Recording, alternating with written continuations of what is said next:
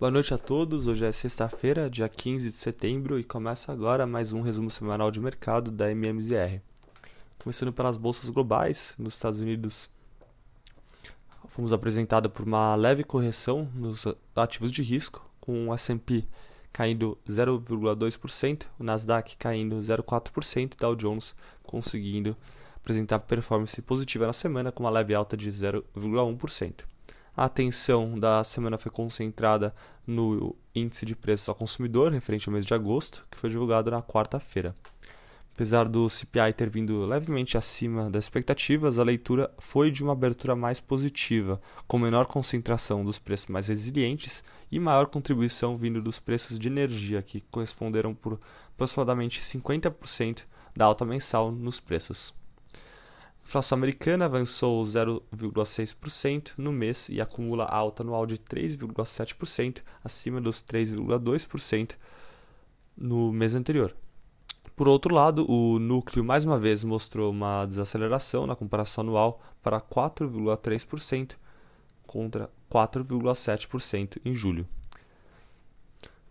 Na parte de serviços, a maior contribuição mensal foi para a alta nos preços de transporte, enquanto a inflação de aluguel, que é de extrema importância, dado que representa aproximadamente um terço do balanceamento do índice e tem rodado acima de 8% boa parte do ano, mostrou arrefecimento na última leitura. Na quinta-feira, tivemos mais um dado de preços relevante, o PPI veio acima das expectativas. Os preços ao produ aos produtores avançaram 0,7% na comparação mensal em agosto, comparação com 0,4% esperado, e acelerando para 1,6% na comparação anual. No mesmo dia, foram divulgadas as vendas do varejo, vieram acima das expectativas e pedidos de seguro-desemprego semanal da semana anterior que vieram abaixo. Ambos o, os dados a, acabaram pressionando o rendimento dos títulos de 10 anos do Tesouro Americano, que é, tiveram uma abertura de aproximadamente 10 pontos base no acumulado da semana. Na zona do euro, o principal evento foi a decisão de juros pelo Banco Central Europeu, na quinta-feira, com a decisão de elevação em 25 bases nas três principais taxas de juros do grupo econômico. A decisão foi apertada, é, a comunicação é de que foi feita a última elevação nas taxas após alta acumulada de 450 pontos base em 10 reuniões consecutivas.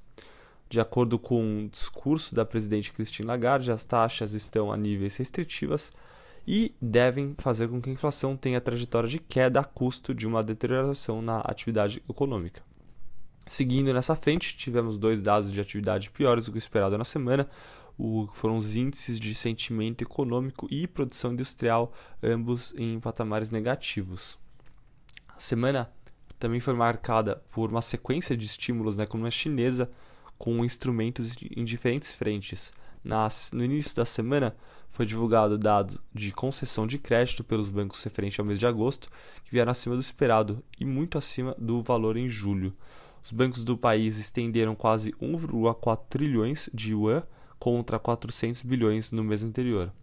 No país também foi, foram divulgados dados de produção industrial, que vieram acima do esperado, mostrando um avanço de 4,5% em agosto contra 3,7% em julho. Uma melhora nos indicadores de atividade e estímulos fiscais impulsionaram os preços das commodities globais a semana, com o petróleo avançando 4% e o minério de ferro subindo 3%. Bom, passando para o, o cenário local, a semana foi positiva para os ativos domésticos, com Ibovespa andando ao contrário da bolsa norte-americana e encerrando em alta de 2,9%, cotado aos 118.757 pontos. Como de costume, a semana iniciou com a publicação do relatório Focus. Os principais destaques no relatório foram aumentos das previsões do PIB para, para o ano de 2023, pela terceira vez seguida, com o mercado estimando crescimento de 2,64% e com revisão para cima no para o próximo, é, para o crescimento do ano que vem, para 1,47%. Na parte de juros, a expectativa de Selic foi mantida para esse ano e para o próximo em 11,75% e 9% para o ano que vem. Assim como nos Estados Unidos, tivemos na terça-feira a divulgação do IPCA, referente ao mês de agosto, que veio abaixo das expectativas tanto no índice cheio quanto nos componentes de serviços e núcleos. O IPCA do mês de agosto mostrou avanço de 4,6% na leitura anual, contra uma estimativa de 4,67%, e aliviando as projeções dos rendimentos futuros da curva de juros. Na atividade econômica, tivemos hoje divulgação de vendas do varejo referente a julho. Apesar do indicador mostrar expansão e vir acima do esperado, a leitura foi negativa dada a concentração da surpresa altista em apenas dois setores e corroborando com uma desaceleração na economia. No mercado de juros, vimos um fechamento em boa parte dos vértices da curva, com maiores quedas na parte intermediária. O curva DI para 2026, para janeiro de 2026, registrou queda de 1,4%, encerrando em 10,07%.